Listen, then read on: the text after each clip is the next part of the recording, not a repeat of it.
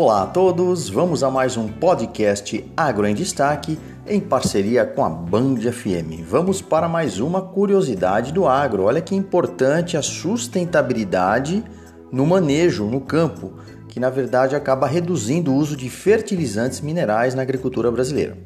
Então, para que vocês possam ter uma ideia, a implementação de estratégias mais sustentáveis de manejo do solo, como o plantio direto com a rotação de culturas e o uso de novos insumos biológicos à base de resíduos orgânicos ou de microorganismos, dentre outras soluções, podem ajudar a aumentar a eficiência no aproveitamento e, consequentemente, diminuir o uso de fertilizantes minerais que são críticos para a nossa agricultura brasileira.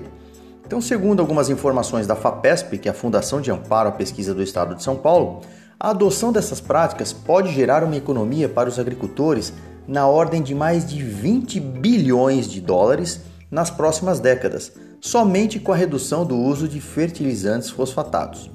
Então, de acordo com Sérgio Pavinato, que é professor da Exalc na USP, o fósforo, que é um dos principais três macronutrientes mais utilizados na adubação de lavouras no Brasil, juntamente com nitrogênio e potássio, é um dos fertilizantes minerais com menores índices de aproveitamento pelas culturas agrícolas nos solos brasileiros.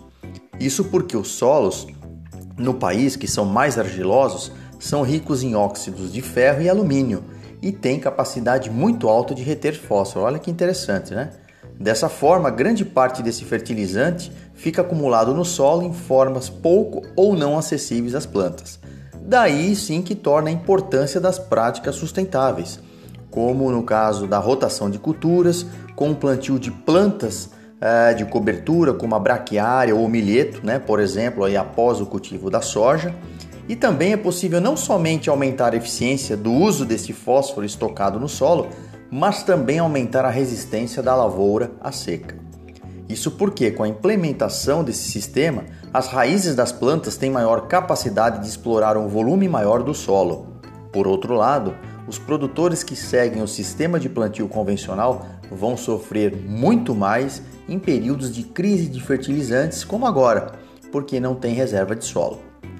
Em suma, pesquisas voltadas para a sustentabilidade com menor utilização de fertilizantes críticos para a agricultura brasileira estão em alta e recebem grande apoio de pesquisas, apresentando certamente resultados positivos a quem produz. Muito obrigado a todos e um agro abraço. Acompanhem também nosso canal Produtor com Valor no Instagram. Professor Omar Sabag, da Unesp de Ilha Solteira.